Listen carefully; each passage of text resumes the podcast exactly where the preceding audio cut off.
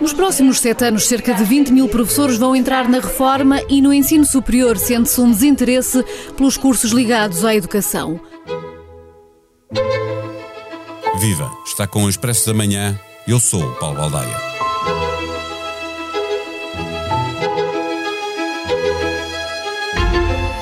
Um ensaio de Luísa Loura, diretora da Pordata, deixa ficar muito claro que se não se fizer nada para inverter a situação, no próximo ano letivo haverá mais de 100 mil alunos sem aulas a pelo menos uma disciplina. Em três anos, metade dos alunos, do sétimo ao décimo segundo, 250 mil estudantes, estarão sem professor a uma das disciplinas.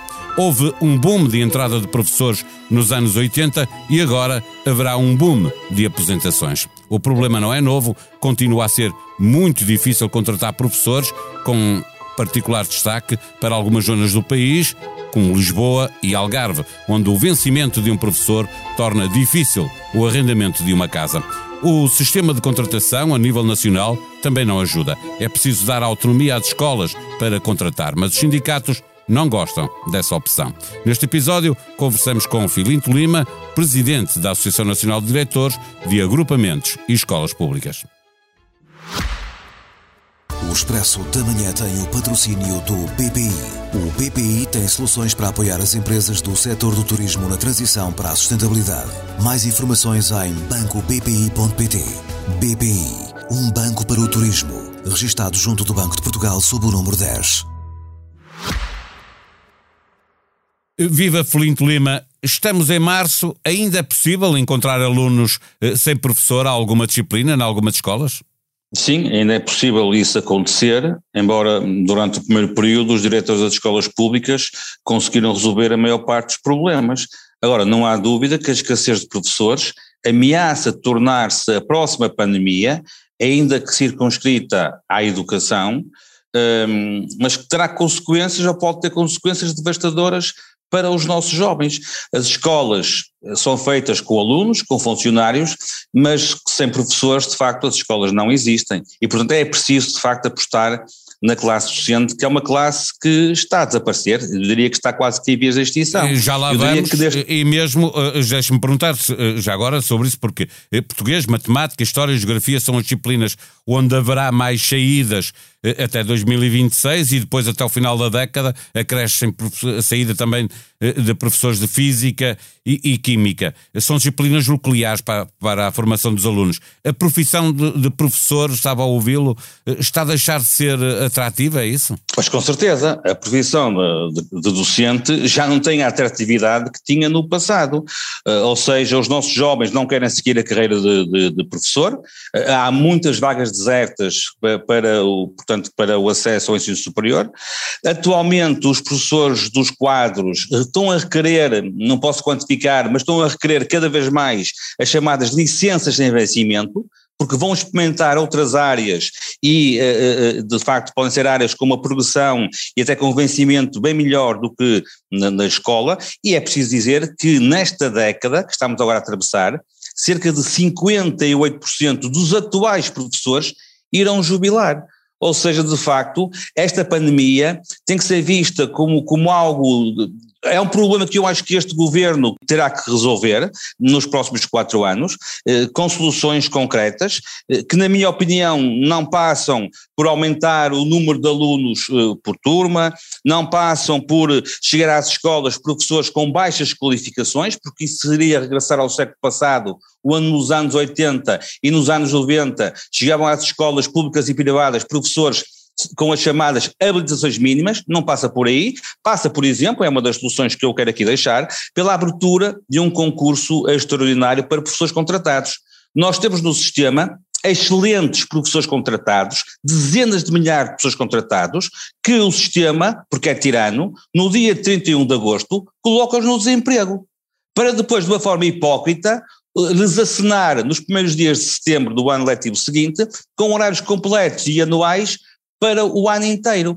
Os professores contratados também são, de facto, maltratados pelo sistema e podem ser parte da solução deste problema que eu prevejo grave se não houver indício de querer ser eh, solucionado. Eu estava aí a falar uh, do boom de, de, contratação de professores que foram necessários, democratizou-se o ensino na década de 80, não havia uh, muitos, aconteceu que muitas pessoas que estavam a formar-se acabavam por não, não seguir a profissão para a qual se tinham formado e foram para professores sem ter muitos deles, porventura, vocação ou, ou sem, não foram tirar o curso a pensar nisso. Mas houve um boom nessa altura, isso significa que há agora um boom do que estava a falar também antes na, na, nas aposentações. É? Há um estudo da, da, da, da, Fundação Francisco Manuel dos Santos que diz que só no próximo ano haverá mais de 100 mil alunos eh, eh, sem aulas a pelo menos uma eh, disciplina. Já disse aquilo que pode ser feito, o que é que está a ser feito, de facto? Neste momento, o que nós nas escolas públicas estamos a fazer é uma solução que é uma solução de remedeio, que é atribuir horas extras a professores já de facto com muita antiguidade e que têm no, no, no seu horário normal de trabalho ainda mais serviço ao longo da semana. Penso que esta não será a solução. Esta será uma, solução provisória, terá que haver aqui uma, uma, uma solução uh, estrutural. Este problema é um problema do país, eu até diria que se calhar é um problema do, do, do mundo, e nós nós temos que encará-lo, portanto, todos nós, como um problema sério para ser, para ser uh, resolvido. Nós temos alertado, a Associação Nacional de Diretores tem alertado para este problema os sucessivos governos, não foi só este, não foi só o anterior, nem antes do anterior, foram os sucessivos governos de há uns anos esta parte. É um problema que não se cinge só a Lisboa e Valtejo e no Algarve, era assim aqui há uns anos atrás, não é assim atualmente.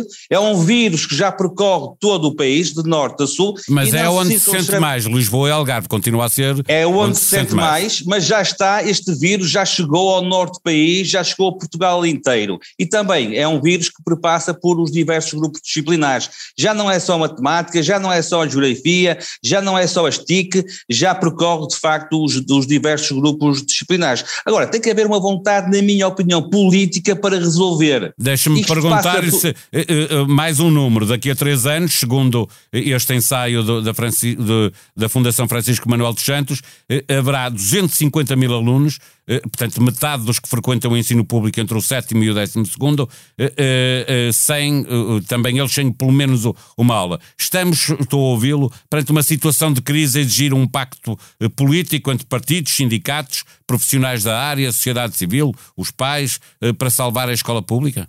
Uh, para salvar a escola pública, mas também para salvar a educação nacional. Isto é um problema, na minha opinião, do público, mas também é do privado. E aqui o pacto, mais do que essas entidades que, que, que, que referiu, que eu concordo plenamente, aqui terá que haver um pacto entre o Ministério da Educação e o Ministério das Finanças. O Ministério, os sucessivos uh, Ministério ou Ministros das Finanças nada tem apoiado a escola pública ou a sua educação.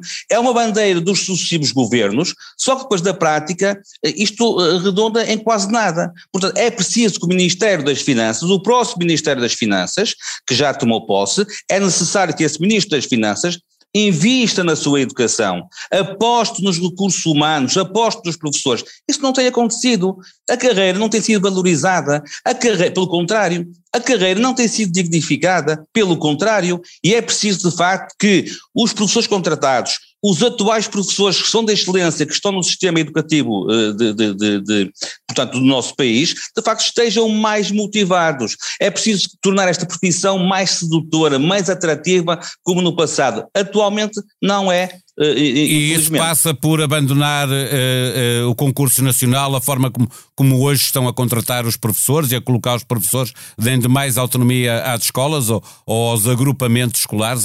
Passa por aí a solução? É, é, é, parte da solução. Os sindicatos, como sabemos, eh, os sindicatos da educação são contra aquilo que acaba de dizer, com o qual eu concordo. Acho que, de facto, os, os, os diretores das escolas, com regras, com critérios, poderiam ter essa autonomia de contratar professores, eu acho que isso também poderia ser uma solução para, uh, portanto, uh, um, para este problema, para esta pandemia previsível, que é a escassez de professores. Acho que sim, acho que este momento é um momento de nós todos, também os sindicatos, os diretores, o Ministério da Educação, o Ministério das Finanças nos unirmos, porque isto é um problema nacional e neste momento é um problema que não admite uh, politiquices para ser resolvido. Temos que, que, temos que encarar este problema como uma emergência nacional, porque temos que, que o resolver. Como disse no início, uh, este, esta situação de escassez de, de professores, de facto, eh, de, acontece porque a carreira de facto não é apetecível. E de facto nós temos que fazer algo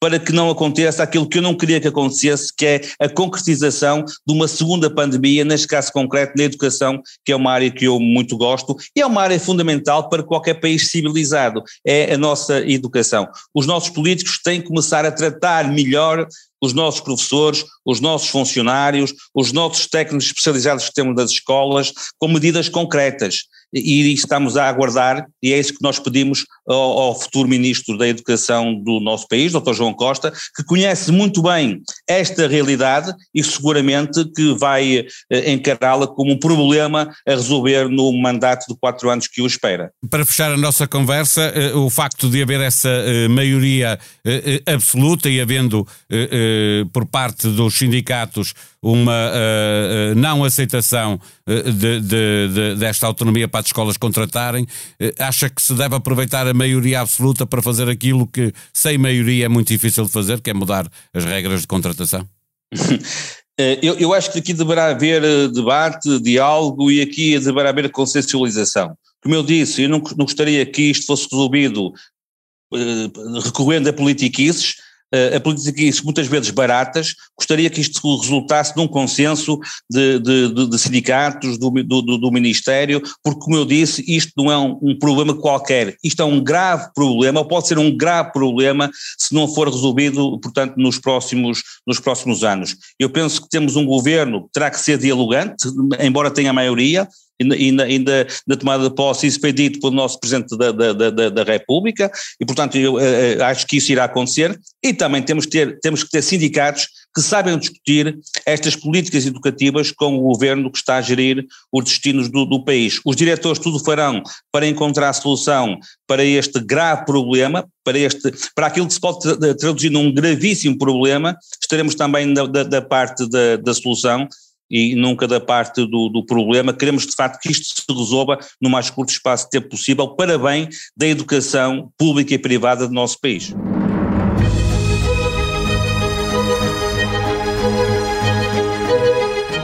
Para ler em expresso.pt as réplicas do pequeno sismo político que se sentiu ontem no Palácio da Ajuda, quando o Presidente da República sequestrou o Primeiro-Ministro, nas palavras do líder parlamentar do Bloco de Esquerda, ao avisar António Costa que não pode sair a meio do mandato. A conclusão óbvia é de que se o Primeiro-Ministro estava de facto a ensaiar sair em 2024 para Bruxelas, vai poder fazê-lo, mas o Presidente da República convocará eleições antecipadas para resolver uma saída antecipada.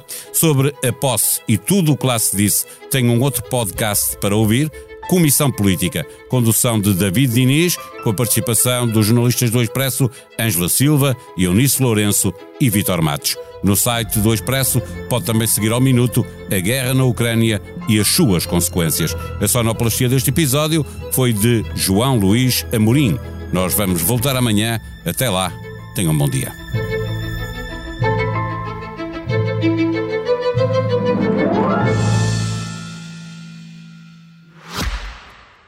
O Expresso da Manhã tem o patrocínio do BPI. O BPI tem soluções para apoiar as empresas do setor do turismo na transição para a sustentabilidade. Mais informações em bancobpi.pt. BPI, um banco para o turismo. Registado junto do Banco de Portugal sob o número 10.